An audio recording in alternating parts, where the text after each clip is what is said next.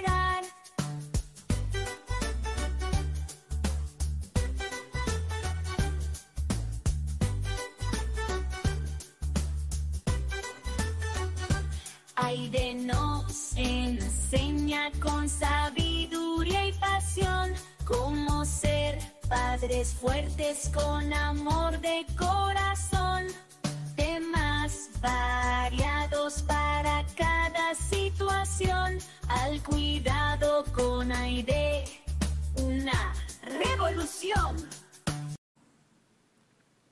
Muy buenas tardes, una vez más aquí en su programa Al Cuidado con Aide.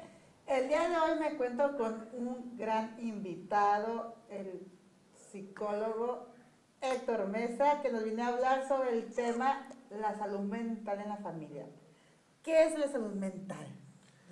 Primeramente es un honor, gracias por la invitación y abrir este espacio para venir a proveer esta información importante para la familia, la comunidad y pues todos tus televidentes que están allá.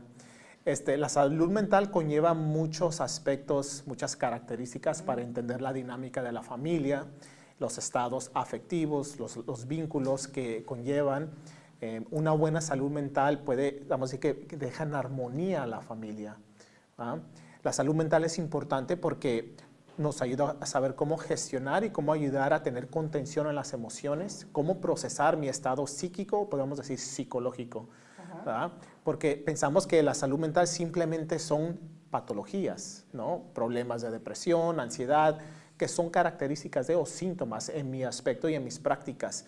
Pero la salud mental en la familia es sumamente importante porque de esa manera los padres o las personas en la familia pueden ayudar a los hijos que tengan una gestación o contención emocional. Si hay una conducta, los llamamos berrinches. Ajá. Y en ese contexto, pues los padres o los guiadores o los educadores de casa, podemos decir los papás o los cuidadores, porque pueden ser los abuelos, tíos, Sí.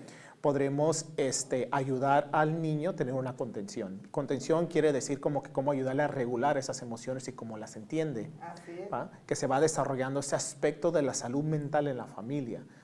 Porque la salud mental está relacionada con depresiones o con connotaciones negativas. No, y comúnmente anexamos a la, a la salud mental como que, que estás loco. Sí. Y no es así. So, o sea, lleva unos problemas que últimamente se han explotado más, ¿no? Sí, claro. Y, y creo que es el, el estereotipo, pues tiene un historial, ¿no? Ajá. Eso de que está loco, uno no va a buscar ayuda, si es un psicólogo, pero los recursos han existido, ¿no? Entonces, eh, durante el programa voy a compartir un- una investigación empírica epidemiológica que utilicé, ¿no? En el pueblo donde son mis abuelos, ¿no? Y eso cómo se transmuta a los aspectos de la salud mental también transgeneracionalmente, porque la salud mental pensamos que el niño nace y, y hay problemática en la casa, situaciones, adversidades, y el niño ya tiene una salud mental. ¿va? O genética, ¿no? O genética, ¿no? Y hay epigenética, ¿no? Que hay, que, y quiero conceptualizar eso, contextualizar qué quiere decir la epigenética la genética, porque también tenemos como un- unas bases erróneas que pensamos que todo es genético. Ajá. ¿vale? Pero las funciones genéticas lo que activa es la epigenética, ¿no? Que me voy a meter un poquito más de ello. Pero la salud mental, de nuevo, para reiterar, es que pensamos que nacemos en casa y pum, ya tenemos problemática, depresión, ansiedad. eh, ahorita está muy, vamos a decirlo entre comillas, de moda, moda, el TDAH, ajá, sí. ¿no? y hacemos patología a los niños y a las familias. Entonces respondemos de una forma patológica, pero no vemos el origen de esa patología. Entonces respondemos a un síntoma y el síntoma nos manifiesta y es un lenguaje. ¿no? Hacer un comparativo en el auto, tienes un check engine, vas y lo revisas, entonces te indican porque le hacen un diagnóstico al auto. Y es muy similar este, con el ser humano en el cuerpo. Pero la patología no está en la mente, eso es erróneo, porque separamos la mente y el cuerpo. Hay codificaciones, la ansiedad, los miedos, las experiencias las sentimos corporalmente, se manifiestan en la mente, dolores de cabeza, dolores crónicos, ¿no? que esas ya son alteraciones fisiológicas. Colitis, gastritis, todos los itis, ¿no? tienen un origen y una adversidad, que voy a hablar un poquito más de ello conforme vayamos en el programa, porque es importante nosotros canalizar y tener, tener esa atención en el contexto de la psique o la psicología de la familia, pero también la salud mental dentro de la familia. Sí, porque yo digo, últimamente yo lo he notado mucho en los jóvenes, el caer en depresiones, el cómo se ha aumentado el, el índice de suicidios. Mm, sí. Y, y, lo estamos minimizando el, problema, porque muchas veces, ay, es que no queremos que se lo mediquen. Y muchas veces no lo llevamos a consulta porque no queremos que esté medicado. Ay, está normal. Y me gusta, dos puntos que dijiste que me gustan. Uno, la información de la salud mental en la familia, la ansiedad, el estrés crónico, depresión o tristezas, conductas y cómo canalizarlas. Sí. Dos, dijiste algo que se normaliza. Y hemos normalizado algo que no es normal. La ansiedad no es normal, la depresión no es normal, especialmente en un niño que tenga depresión o ansiedad, eso no es normal, porque no fuimos diseñados con esas situaciones de la salud mental. Y tan temprana edad. Y tan temprana edad. La pregunta es, ¿qué lo, qué, lo activa? ¿Qué lo detonó? Hace 15, 20 años no existía tanto esta problemática de la salud mental. Entonces, la cuestión es, ¿qué es? ¿Qué son los fundamentos que han ocasionado a una reactividad de estas situaciones? ¿Qué es lo que está pasando en nuestro aspecto social, en la comunidad, en la familia o en la cultura? Porque pensamos que la familia simplemente es mágica y todo dentro del sector de la familia o en la caja dentro de sí, pero hay factores que influyen en ello, la sociedad, la cultura, la sociedad económica que estresa a la familia, la madre estresada transmite ese estrés a sus hijos. Desde un embarazo, desde el útero, de recuerdo las investigaciones de la neurociencia, y es transgeneracional. Entonces hay experiencias adversas de la infancia que tienen categorías y las experiencias adversas de la infancia dentro de esas indicaciones que salió como en 1997, se utilizó ese marco de referencia para ayudar a gentes que tenían obesidad. Entonces, el doctor Feliri, que fue el, fundador de esas experiencias adversas de la infancia, ayudaba a la gente a bajar de peso, pero no podían sostener el peso bajo. Entonces, regresaron y dijeron, ¿qué, está, qué ha sucedido? Entonces empezaron a investigar y eran a 17 mil hombres que hicieron a esta investigación. La mayoría eran de clase media alta, desde las edades desde 17, 18 años hasta los 52 entonces, cuando llegó Feliri y empezó a hacer las preguntas, ¿qué pasó en su infancia? Y generó 10 preguntas que había sucedido en la infancia de ellos. Nos empezamos a dar cuenta que dentro de las experiencias de la infancia, lo que ha sucedido es que hace un impacto en el sistema neurobiológico, que es tus situaciones como procesas tu cuerpo, en el sistema autónomo nervioso, en la salud mental de esos chicos. Y, una, y de las 10 preguntas eran si alguno de ellos vivió cualquier tipo de abuso mental, verbal, psicológico, emocional, abusos sexuales, si tuvieron pérdidas de padre o madre, si algún miembro de la familia estaba encarcelado, algún problema de la salud mental en los padres en la familia, alcoholismo en la familia. De estas 10 categorías, 10 preguntas, las personas que tienen cuatro adversidades o más estaban 32 veces más para tener situaciones patológicas, enfermedades en etapa adultas. Si tienes entre 6 a 8, tienes alto riesgo de colesterol alto, problemas del corazón, problemas de, hipertensión. De 6 a más, muchos tenían problemas de suicidio, drogas, adicciones y todo tipo de adicciones, porque la adicción no es la droga. Ajá, no, no, no. Hay muchas. Hay muchísimas. Y entonces, de, esta, de estas investigaciones se integraron al, al hogar. Y la más común ahorita, ¿no? Adicción al celular, a la tecnología. Esa y la y cómo la, la hacemos pequeñita, ¿no? Sí, y eso yo, yo agregaría las experiencias adversas de la infancia, es la tecnología. Ah, Yo sí, siempre ¿no? lo he hablado y con colegas, ayer incluso estaba platicando de este tema, de cómo el celular ha venido a redefinir la humanidad, la familia, las relaciones, los matrimonios, las relaciones unidas, em, cómo ha venido a ser más un factor problemático, conflictivo. Sí, Pe- nos ayuda, nos ayuda, ah, pero y también nos perjudica. Y en la forma que la tecnología es buena porque sí nos ha ayudado a ver cómo ya en, cuando tenemos situaciones fisiológicas que nos, nos hacen una resonancia magnética podemos ver el cerebro y cómo funciona. ¿va? Eso es bueno. Específicamente el celular ha venido a ser una problemática. En general, nos quita esa esencia, esa conexión interpersonal. Y empezamos con adicciones en ellos porque es una gratificación al, al instante. ¿va? Sí. Y eso disminuye un contacto personal, un contacto emocional y psíquico conmigo. Entonces hay una disociación, y esto viene desde niños que usan celulares, iPads, um, cualquier tipo de, de- de video, de dispositivo, para que ellos se entretengan.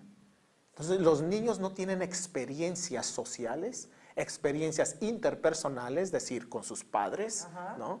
A lo que era hace 20 años. Sí, le pones en el celular, ¿no?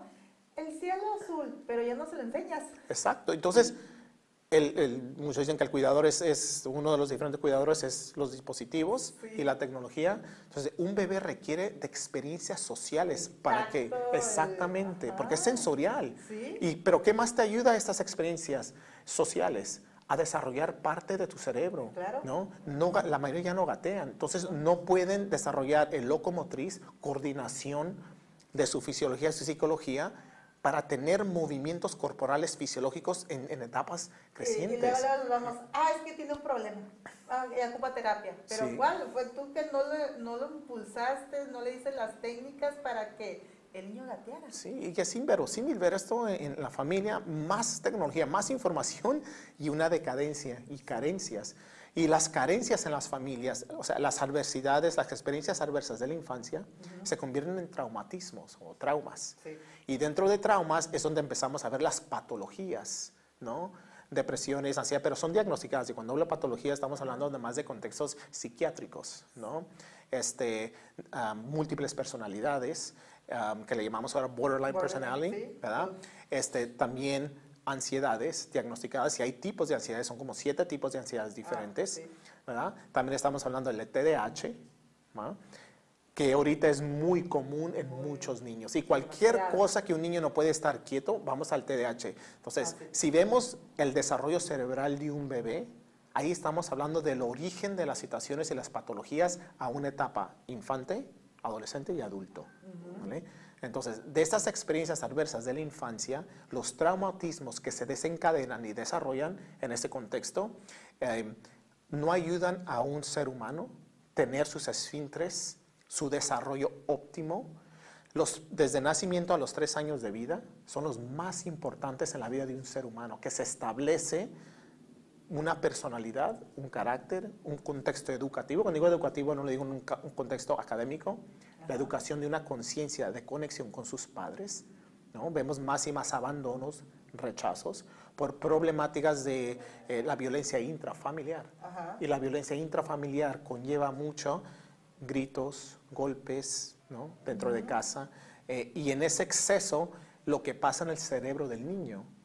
Venimos de una, de una represión, porque decía, no, es que hace 20 años no existían esas conductas. Exacto, no, porque las la reprimíamos. te- Exacto. Ya te dominaba la mamá, ¿no? Y la dominación de esa mirada es miedo, Exacto, ¿vale? ajá. Eso es miedo. Entonces no sabemos lo que le hacía al cerebro y a las funciones. Entonces hay una disfuncionalidad, una irregulación hoy o desregulación de la conducta de los niños porque ya hemos perdido fuentes, valores, Valores. o simplemente ciertos establecimientos de la familia.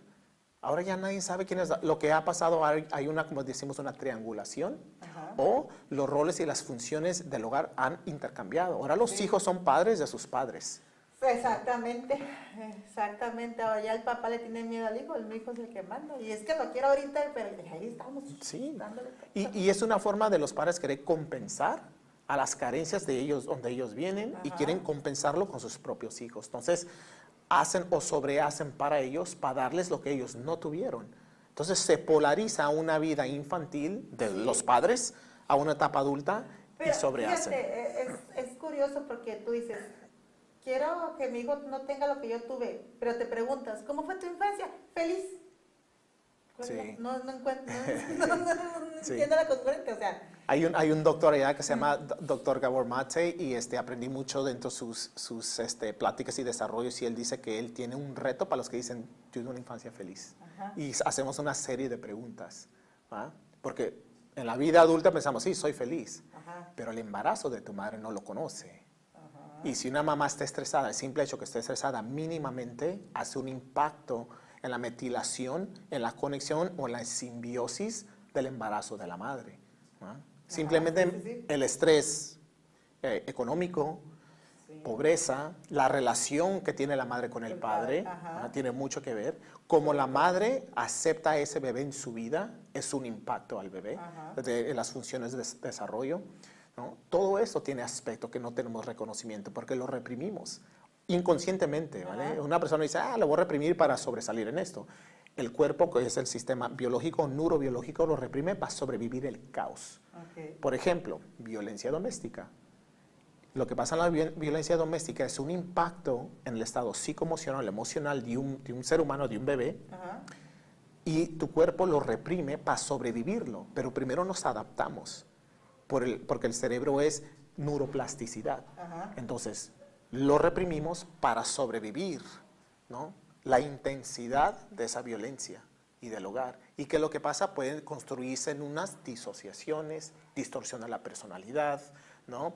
Este, tipos de depresiones y ansiedades que se empiezan a manifestar porque lo reprimo y no lo gestiono, no lo proceso y también se hacen manchas en tu cara, el cuerpo lo empieza a somatizar, dolores crónicos, dolores de cabeza, ¿no? fatigas, no dormir o insomnios, ¿ah? porque siempre estamos en un estado de alteración, exacto. Estamos así, como en una forma de sí. sobrevivir, exactamente. Cualquier cosita te, te- te despierta ¿no? para estar lista para huir, pelear o te quedas congelado. Estamos a- a- al ataque, ¿no? Esperando nomás a, a quién reaccionar y, y lo vivimos día a día, ¿no? Vas manejando. ¡Ah, ¡No me Y lo vemos más. Fíjate lo que ha sucedido en la sociedad, ¿no? Esas alteraciones. Entonces, en ese contexto, la familia es importante para ayudar en ello. Pero, ¿qué es la familia? Ajá. Ahora, ¿en qué aspecto lo llevamos? Podemos poner un contexto social o cultural. Cultural Ajá. prefiero porque es lo que nos ha dado los valores, Sí. la identidad dentro de la familia.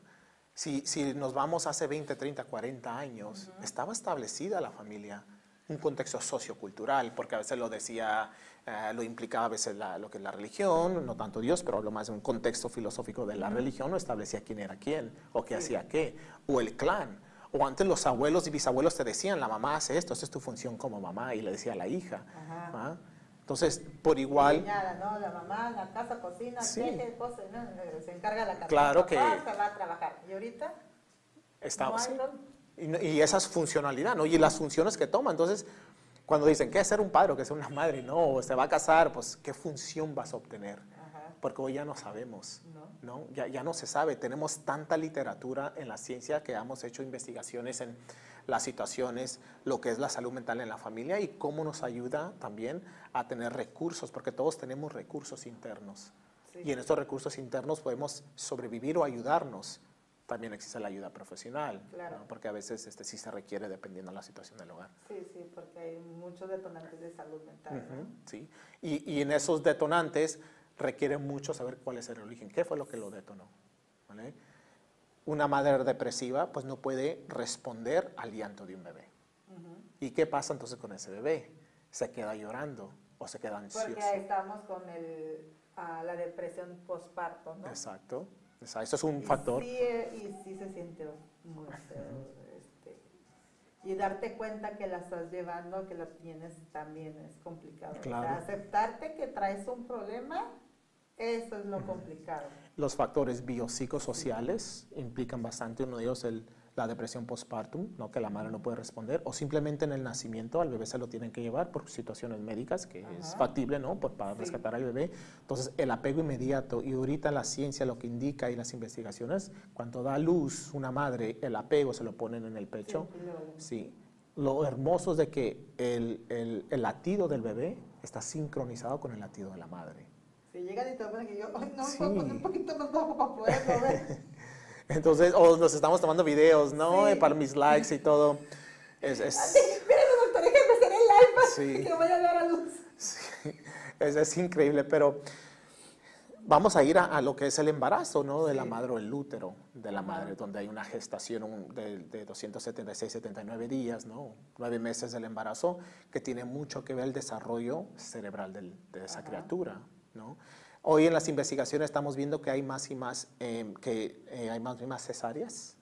¿Y eso a qué llama? Eh, muchas investigaciones llama, bueno, si lo ponemos en, un contexto práctico y de la psicología, es que a veces la mujer tiene miedo a la fuente de nacimiento.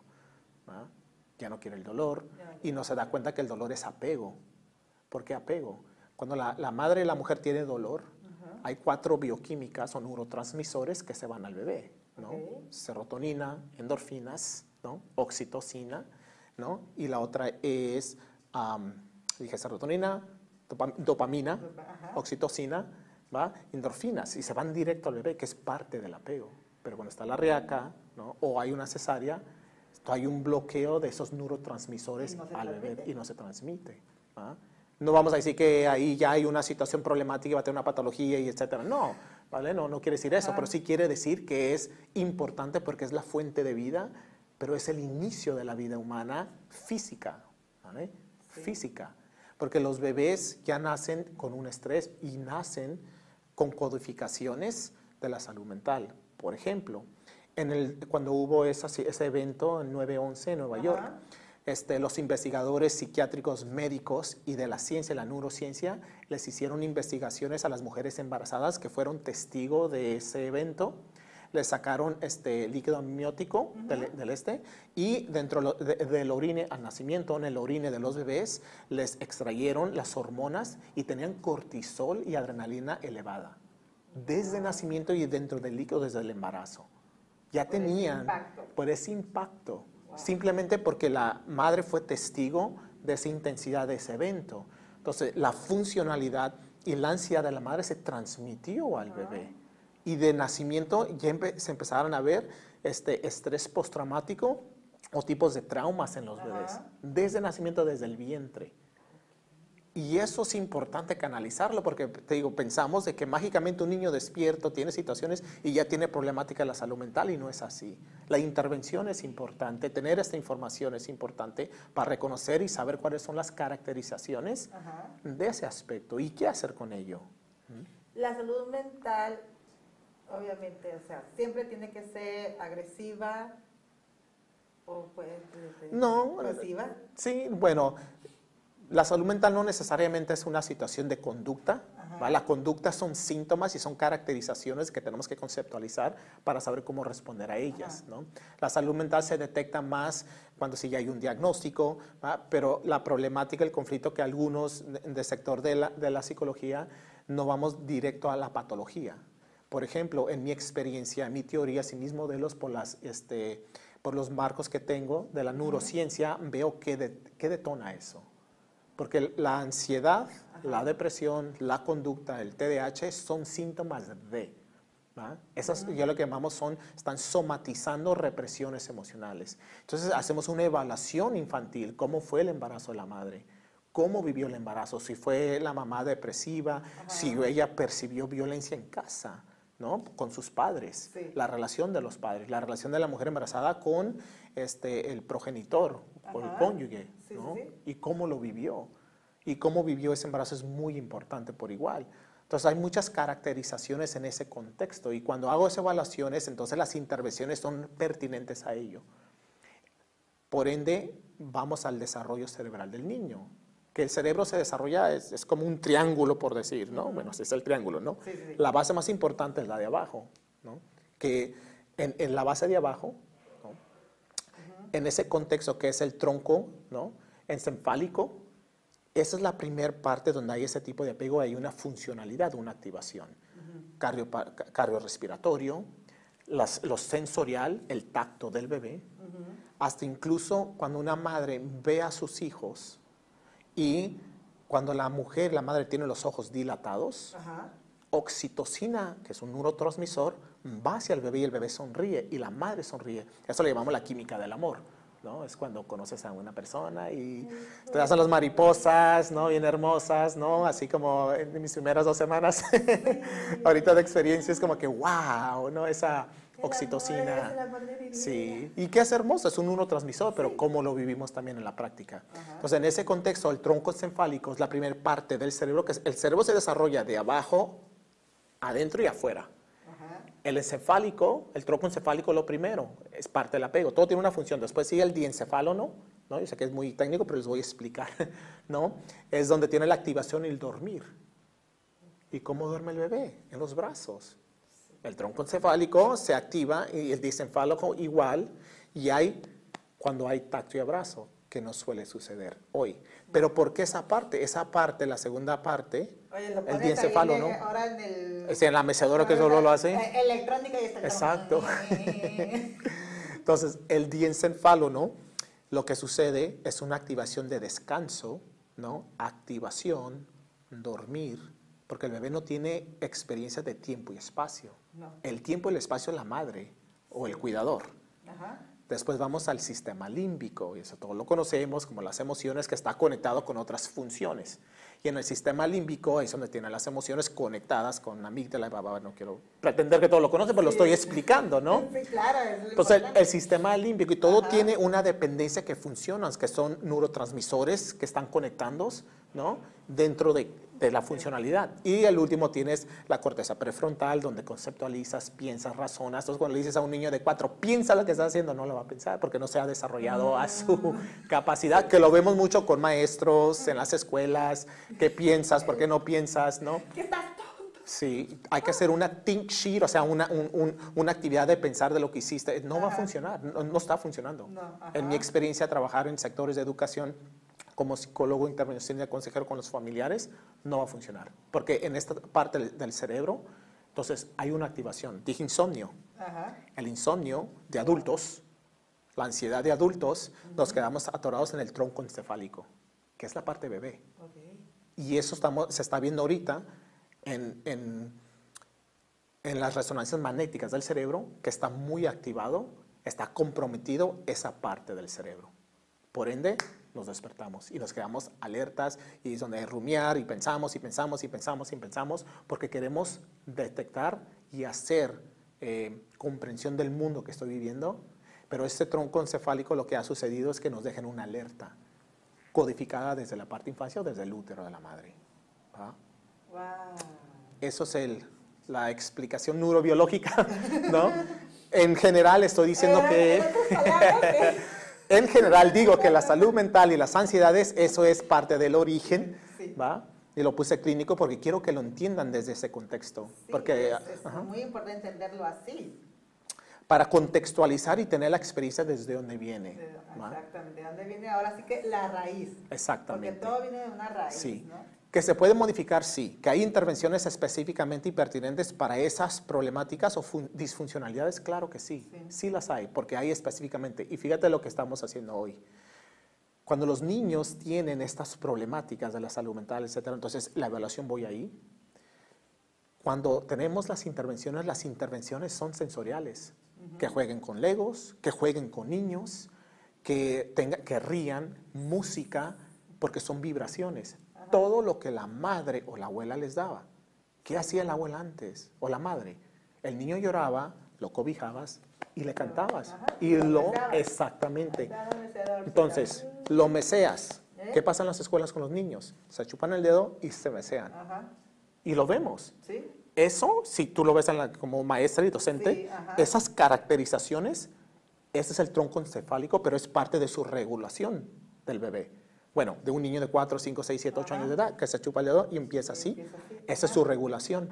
Automático. Misma, automático, pues se chupa el dedo. Y el dedo chupar representa amamantar. Porque el amamantar igual es el apego de la madre. ¿va? Y eso es hermoso, que ahora muchos ya no Ya amamantan. no, no, no, ya no quieren que porque, ay, ves, ves. O pues vamos a lo- los implantes, ¿no? Exacto. Y fíjate lo que se compromete, ¿no? Que sí, que prefiero no, una vanidad a, a, a cuestionar, a- amamantar a mi hijo. Entonces, Y es una etapa muy bonita, la verdad. y es una etapa crucial. Sí, Entonces, todo lo que estoy indicando, ahora hay que ponerlo a un paralelo a la sociedad de hoy. Sí. ¿Cómo estamos en la sociedad? Hemos perdido la fuente, el apego de nosotros con la familia, con la cultura, con la identidad también, que nos da valores de funcionalidad de ser humano, pero de la conciencia. El, el bebé ya no es consciente de su mundo, porque tiene un mundo virtual. Entonces, reemplazamos lo que platicamos antes del programa, Sí. ¿no?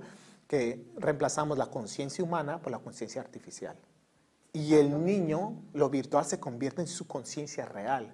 Sale al mundo, o vamos a decir a las escuelas, y no sabe cómo, no tiene los recursos internos para saber tener una, una relación interpersonal con otros con otros niños. saber cómo navegar su círculo, su círculo social. Entonces, ahora en la intervención, en la psicología, los modelos es dar la intervención donde esté jugando el niño, pero Sí. nacimos jugando con los hermanos, que nos peleamos y es normal. Pero ahora no, ahora ves al niño, están jugando, hablándose, pero en el juego.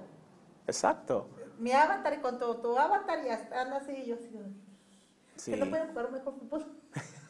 y lo vemos hoy, mírate, y lo vemos ahora, hay Sí. que ponerlo en la etapa adulta, adultos, Sí. o nuestros abuelos o padres. Y hay que verlos en las relaciones íntimas, amistades, de trabajo, íntimas de novios, íntimas Ajá. de parejas, íntimas de matrimonios. Y platicamos que el 70% se están divorciando. Así es. Esos, esos son divorcios registrados, documentados. Ajá. Los que no se documentan, vamos a decir otros 10%. Eh, ajá. ¿no? Estamos hablando de un 80% de Porque ya, no quiere, ya en tu mente está que yo no me quiero comprometer. Claro, claro. Ya definitivamente, yo no me quiero comprometer, así vivimos a gusto, tú tu casa y yo mi casa y la verdad. Y ahí, ahí había escuchado que había un matrimonio donde se casaron y, y el esposo en casa y la, y la esposa en casa. ¿sí? Es lo nuevo. Entonces, Porque venimos... ya le huimos a ese compromiso. Exacto. Y la pregunta es, ¿por qué le huimos al compromiso? Exacto. ¿Qué nos, qué, nos, ¿Qué nos conlleva ello? Bueno, como dije al inicio, la tecnología o el teléfono específicamente ha venido a trau- traumatizar experiencias porque ahora tenemos visualidad de todo lo negativo del mundo. Eso es uno. Dos, estamos hablando ya de las aplicaciones, ¿no? los dating apps. Am, hay más tipo de atención, selfies, teléfonos, filtros que uy, dije hace rato, mi conciencia humana, real, con mi conciencia artificial. Sí, Entonces yo mismo me creo mi filtro, ¿no? Y salgo al mundo con un autoestima bajo, porque mi realidad no es lo que es el teléfono. ¿va? Entonces, Oye, como hemos visto, ¿no? De que eres, si eres la de la foto, es que no te pareces por el filtro. sí, voy a poner también filtros, y es un poquito para quitarme algunos años, ¿no? El de Snapchat es mejor. Más natural. más natural del Snapchat. Entonces, ¿qué es lo que pasa? Entonces se manifiestan esta situación de la salud mental en la familia, se empieza a manifestar y transmitir en tu nuevo hogar. Vamos a suponer que hay un matrimonio, o se juntan, tienen familia, tienen hijos, tienes familia con la que elegiste, se eligieron y tienen hijos. Entonces, la situación transgeneracional de mis abuelos y bisabuelos se pasa genéticamente. en, la, en la memoria celular o en la mitocondria genética. Les voy a explicar qué es eso. ¿ok? Entonces, la mitocondria genética tienen codificaciones. Por ejemplo, un bebé que pasa por violencia doméstica, Ajá. se codifica la intensidad y el estrés de esa violencia del entorno. Se codifica, vamos a, para que me entiendan, vamos a suponer, el número uno representa la violencia doméstica, el número dos representa la ansiedad y el número tres el estrés de ese entorno, para ponerlos en términos explicables. Sí. Ese bebé crece, se junta, se casa, tiene familia, tiene un bebé, el bebé tiene genéticamente esas codificaciones. No se activa genéticamente, epigenéticamente se activa el número uno, ¿no?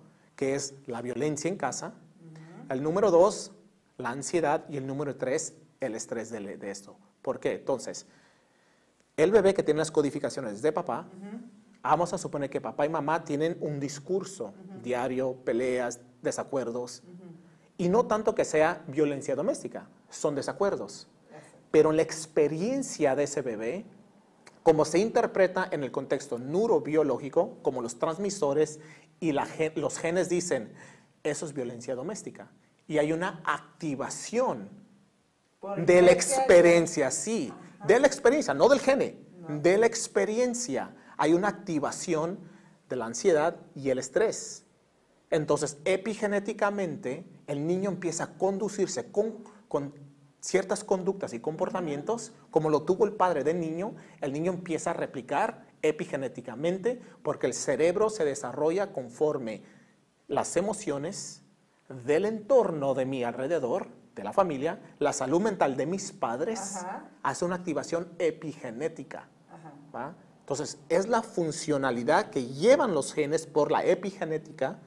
Haz de cuenta, la epigenética es un switch que prendes, Ajá. se prende los, los códigos genéticos o se apagan pendiente el entorno social, emocional, espiritual de la familia. Eso en contexto es la salud mental de los niños.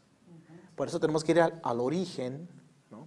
para descodificar, aprender qué podemos hacer con esta hora. La educación o la psicoeducación a los padres es importante. Crear conciencia ¿no? en estos elementos para saber cómo ayudar. Tanta información en la psicología, en la neurociencia, y hay más regresión a la familia, más separación a la familia. Sí. Como docente, Sí. como ha trabajado en las escuelas también, en las Ajá. instituciones, vamos a ponerlo en contexto. Ahora no vamos a hablar mucho de la violencia, sino el niño y su desarrollo. Ahora, es. a las escuelas van de 8 a 3, un promedio. Ajá. Estamos hablando 7 horas. Ujú. 7 por 5 son 35 horas a la semana. Así es. Niños de 4 o 5 años de edad, que es de kinder, vamos a ponerlo ahorita de kinder a sexto. Entonces, entre 5 a 11, 12 años de edad, en pleno etapa de desarrollo cerebral, 35 horas. ¿ah? Estás hablando de un trabajo de tiempo completo, Así es. que un adulto, bueno, el adulto a veces sí, 40, 50. Ajá. ¿no? Ahora, esos, son, no, eso- esos nomás son los niños que van de 8 a 3. Ok. Ujú. Vamos a agregar los niños que se quedan en programas después de Pues, clases. bueno, ajá. Lo que decías, se quedan hasta las 6. Ajá. De 3 a 6 son 3 horas. Ajá. Por día, por 5 son 15 horas. A 35. Estamos hablando 50 horas. De un niño de 5 años de edad a 11, 12 años de edad. 50 horas en una institución académica. Es de 8 a 6 Ajá. en general. El niño se despierta a 6, 6 y media. Vamos a agregarle una hora. A 5 días, 55 horas. ¿Cuánto dura haciendo la tarea más o menos? Una hora, otros 5, bueno, 4 porque los viernes nos dejan tarea, hablamos 59 horas. Tampoco incluye el fútbol, básquetbol, tutoría, que los llevan al catecismo, O cualquier otra actividad. de cualquier otra actividad. Vamos a suponer una hora, dos horas por semana, Ajá. ¿vale? Ya son 61 horas. De un niño de 5 años de edad a 12, 11, 12. Estamos en una problemática ecológica, Aide. Y nos quejamos que el adolescente tiene problemas de drogas, suicidios, depresión, ansiedad, ansiedad crónica, dolores de cabeza crónicos Sí. y empiezan a usar drogas. Falta de interés a las cosas. Falta de interés a las cosas. Sí, porque ah, es eso, traen una falta y decimos, ah, es que es bien huevón. Pero ya no, Sí. ya le extendimos demasiado. Exactamente. Y, y vamos, digo, eso, de decir women one, pues vamos lo que es lo tradicional. Está desmotivado. ¿Qué lo desmotiva? Entonces, les acabo de dar estadísticamente, yo hice esa investigación en, mi- en mi- en las escuelas primarias. Esta investigación viene mía y yo las presento en las escuelas, las presento en las universidades, platicando con colegas de la psicología. La- hay que ver esta fuente, pero eso es un problema sistémico. ¿Qué vamos a cambiar? Ahora, vamos también a, a intentar de comprender la economía, como dije. Ajá, Mamás tienen que trabajar, sí. ¿vale? Tienen que salir, especialmente en Estados Unidos, como está la economía. Entonces, el abandono que vive el niño, el rechazo que vive el niño, querer estar con su madre y no puede estar, porque sí, cuando está con mamá, que no la ha visto entre 8 o 10 horas, y la madre llega con el celular. Y llegaron, sí, mijo, ahorita, espérame. Exactamente. Espérame, yo te atiendo. Sí, ¿no? Es, es- es- estamos en una problemática ecológica. Esto no va a mejorar, va peor. Ahora, este contexto nos ayuda a entender la salud mental en la familia. Fíjate todo lo que está sucediendo. Todo lo que es alrededor. Sí. Porque Y vamos a lo mismo, o sea, evaluamos salud mental y pensamos que está loco. Y no es cierto. Exacto. No es- Eh, es eso, y- y la Esto etiqueta es que le la- ponemos, exactamente, Le ¿vale? Es que está loco. Sí. O es que está enfermo. Ahora, agrégale en etapas de desarrollo bebé, Montessori, donde. ¿no? la docencia, que los dejan desde meses Exacto. y el niño se agarra llorando, lo dejamos llorar. Hasta en casa lo dejamos llorar. Ah, que es bueno para que haya pulmones. Exactamente, no, eso decían las abuelas. Pero no entienden el impacto psíquico de la neurobiología que vive ese, ese bebé. Cuando digo neurobiología es esto. Todos tenemos un sistema nervioso, Ajá. pero también tenemos un sistema nervioso autónomo. Es decir, tenemos hiperactivación hipo. Y los voy a explicar. ¿No? La hiperactivación es cuando estamos conectados con nuestro proceso hormonal. Ajá. Cortisol, adrenalina. El bebé llora, cortisol se eleva. La adrenalina intenta como llegar a un homeostasis o un balance, un equilibrio, ¿no? La hiperactividad nos lleva ahí. La hipoactividad es como un freno que nos quiere tener un... Y es el sistema, simplemente lo hace tu sistema Automático. automático, porque lo hace automático para protegerte. Ajá. Conectado con el sistema nervioso, conectado con el cerebro, el, todas partes que ya no dije, pero también con el eje, y lo voy a explicar, quiero que lo entiendan en este contexto, ¿no? ¿Qué es el eje? ¿No? Sí. Del hipotálamo pituitario suprarrenal, es decir, en inglés dicen HPA access o lo que acabo de indicar, eso ayuda a regular las respuestas del estrés en mi cuerpo. El bebé llora, es estresante, Ajá. pide a mamá. Mamá abraza, ¿qué hace el bebé? Deja de llorar. Deja de llorar. Eso es tu regulación emocional, ya no se necesita más. Pero al bebé le damos juguetes, le ponemos el chupón le- y ahorita les damos los teléfonos. Lo ¿no? estimulamos de más. Lo estimulamos de Lo más. estimulamos de más. Lo estimulamos de más. Y acaba de decir que doctor Ferber, Ajá. ¿no? en Estados Unidos, me parece que fue en los 70s, 80s, fue el que dijo, dejen llorar a los bebés. Eso viene del doctor Ferber, ¿no? Déjenlos llorar. Ya no hubo estimulación sensorial, regulación. ¿ah? Y, va- y las investigaciones vienen desde ese tiempo a hoy. Pero fíjate cómo estamos hoy, ¿no? En lo que es los últimos 10, 15 años, a donde hemos llegado. Entonces, se convierten en dependencias, ¿vale? Ahora etapas adultas son dependencias, etcétera, para recibir lo que no hemos tenido, ¿vale? En contextos de la salud mental propia. Entonces, en el contexto del sistema autónomo nervioso y la respuesta hormonal del estrés son necesarias para tener una regulación y aprender, tener conductas ¿no? Manejables ¿no? y para tener una regulación. Ya no lo hay. ¿Cuánta problemática tenemos en las escuelas de que no aprende el niño y lo estamos diagnosticando, etcétera, Luego, etcétera? sí. Luego, luego ya vamos con que un síndrome, que una enfermedad, que no, que no aprende, que ahora sí que, por otras palabras, que está bruto. que decimos, sí. Sí, que está loco, está tonto, que no está aprendiendo el niño, ajá. sí. Y, y luego vamos a las mamás helicópteras que están sobreprotegiendo a los hijos, Ajá. etcétera, etcétera. Entonces no les damos las oportunidades que tengan experiencias, porque la experiencia se asocia con el desarrollo interno psicológico emocional. El niño llora porque eh, su niño, le- su hermanito le quitó el juguete. Eso es normal, es parte del proceso de desarrollo de interacción social, socioemocional, conflicto social entre ellos. Y ya no, ya no lo tenemos. No tienen esas experiencias sociales. Yo, yo tomé una foto en Estados Unidos, fui a una tienda y un niño de 11 años de edad dentro del carrito, adentro del carrito, Ajá. con su celular. Sí. Y le tomé una foto y la presentó a la audiencia porque es importante ver en dónde estamos. Bueno, ya te fuiste grande con un niño de 11 años, porque ya lo vemos con niños de 2 años. Bah, uf, mira, eso- soy... ajá. Pues Sí, o, o- o ya el bebé en, la, en la sillita del, de la sillita del bebé, ya trae ahí el teléfono. Sí. Sí, no, ya tienen como, como los visores esos que se bajan y ahí ponen el. Sí, yo los he visto en las carriolas. Ahora, las corriolas nunca fueron, eh, las carriolas es un veneno para los niños porque no tiene tacto con la madre. Ajá. Por eso ves más y más, como que la educación va un poco mejor donde algunas madres tienen como el, el rebozo, Ah, que ya se ponen sí. los niños. Eso es hermoso. Sí. Pero tener las carriolas, eso no, no Pues, funciona. Nos vamos a hacer ejercicio.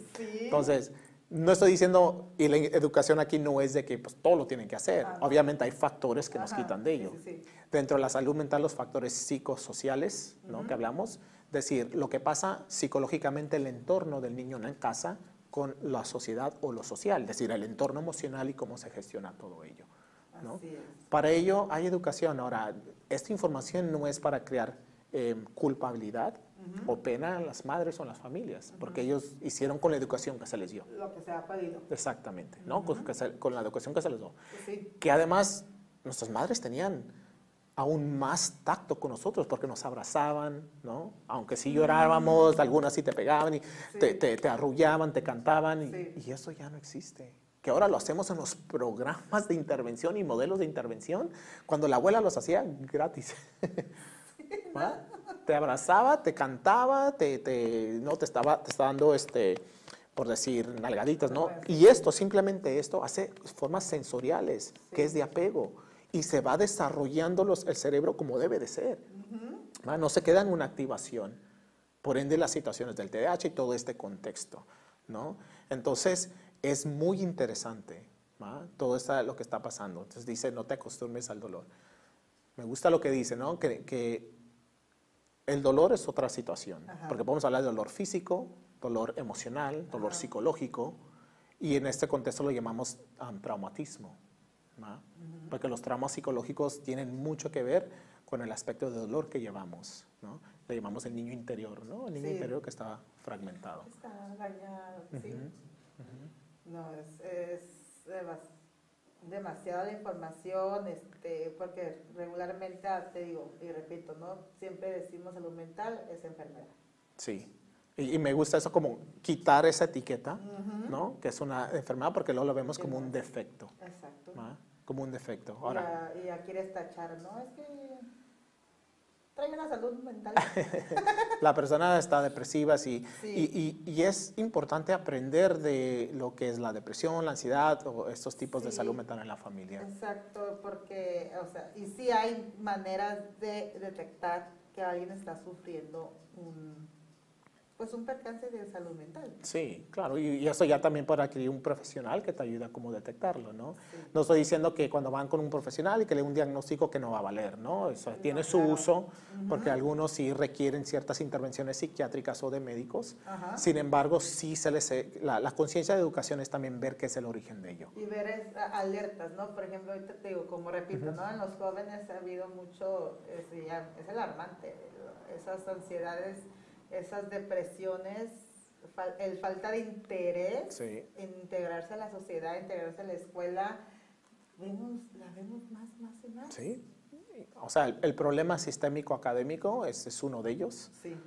Este, lo que es cómo capitalizamos en las escuelas lo que queremos del niño. El niño va a la escuela ya no ser consciente, los preparan para el examen, que no lo estamos preparando. Cuando dicen muchos, en el mundo real, bueno, están viviendo un mundo real, la escuela, ¿no? Ajá. Pero en mi experiencia no los preparamos con un pensamiento crítico de enseñarles a los alumnos cómo leer la cultura y la sociedad, que son ciertos sistemas opresivos de ciertos sistemas de desigualdad. Ajá. ¿va? Y ahora con la pandemia, ¿cómo miramos el cambio? Claro. Y, y en ese contexto la pandemia pues hizo una activación y abrió cosas que ya tenían encapsuladas. Ajá. Y cuando digo encapsuladas me, también me trae en mente los duelos encapsulados o los duelos que vivimos desde infante. El primer duelo del humano es la pérdida del vientre. Es- ujú. Y la pérdida del vientre es el primer duelo. ¿Qué es lo que pasa? ¿Cómo se disminuye ese duelo? Ese apego o esa simbiosis. La simbiosis es el apego que tiene mamá con el bebé. Ajá. Es cuando mamá está presente, está con el niño, le está dando las necesidades básicas, emocionales, psicológicas. Disminuye ese duelo. Desafortunadamente algunas madres tienen que trabajar, Sí. tienen que ir, que ir- en Estados Unidos les dan tres, seis semanas Ajá. ¿va? y regreso al trabajo. Entonces el niño se queda, se encapsula eso, llora por la madre, la madre no está para atender esas necesidades. Por ende, empezamos con ciertas situaciones, se encapsulas también los duelos. ¿no? Y es un, es un duelo normativo por decir que es parte de la humanidad de ese bebé. Y muchas veces, por ejemplo, vas y dejas al niño en, en- en la guardería, llegas por el bebé o por el niño ya de dos añitos y llora al verte. Sí. Y luego digo, Mm. ¿qué le pasó? No, Sí. es que está llorando de alegría de que te está mirando. Sí, Es un llanto de alegría. sí, hemos visto bastante que algunos niños se enojan con sus padres, Sí. ¿va? Eh, llegan y el niño pasa una rabiata, un berrinche o se avienta al piso Ajá. cuando llegó a papá y es una forma de enojarse con la mamá. El niño no, no tiene el lenguaje, la conducta es el lenguaje, pero no tiene el lenguaje verbal porque las experiencias adversas de la infancia o el trauma es preverbal. desde el vientre o desde el nacimiento antes de tener lo- los vocábulos. Sí. El bebé se le codifican los traumas pendiente de lo que es el entorno o las situaciones que ya hable, entonces es preverbal y es lo que le llamamos alexitimia. Alexitimia, estereotípicamente hablando, la mayoría de hombres lo tenemos, lo tienen. Me incluyo, antes, ya no. Este, alexitimia es un término traumatista de la psicología que es yo no puedo narrar mis emociones Ajá. y decirle a la persona, yo me siento XXX por XXX. Se les dificulta, no tienen ese desarrollo socioemocional porque automáticamente en las adversidades infantiles se hizo un alexitimia, ¿no? que es un proceso psicológico donde preverbalmente se codifican las emociones para O sobrevivirlas. como era, ¿no? Que el hombre no llora, Y el luego hombre no se expresa. ahora hay que poner la masculinidad, el desarrollo de la masculinidad del hombre en contextos socioculturales y la cultura. Sí. ¿no? ¿Qué es importante eso? Porque luego el hombre desarrolla con ello, tiene eh, esas, como esos modelos cognitivos y no tiene acceso a sus recursos cognitivos porque le dijo la sociedad el hombre es así Ajá. y se establece una ideología. ¿va? Pero también el hombre viene de un contexto de la cultura. Si lo ponemos en la cultura mexicana, ¿cómo era antes el hombre? El hombre, el machista, y- pero ¿qué caracterizaba? Con caballo, con sus botas y espuelas. Ah, sí. Ese es un hombre. Y la ¿va? pistola. Y la pistola. Ajá. Y todas las mujeres, wow, era como un icono de Emiliano Zapata, Pancho Sí, Villa. ¿no? Y eso es un contexto sociocultural. Ajá. Ahora vamos a lo importante.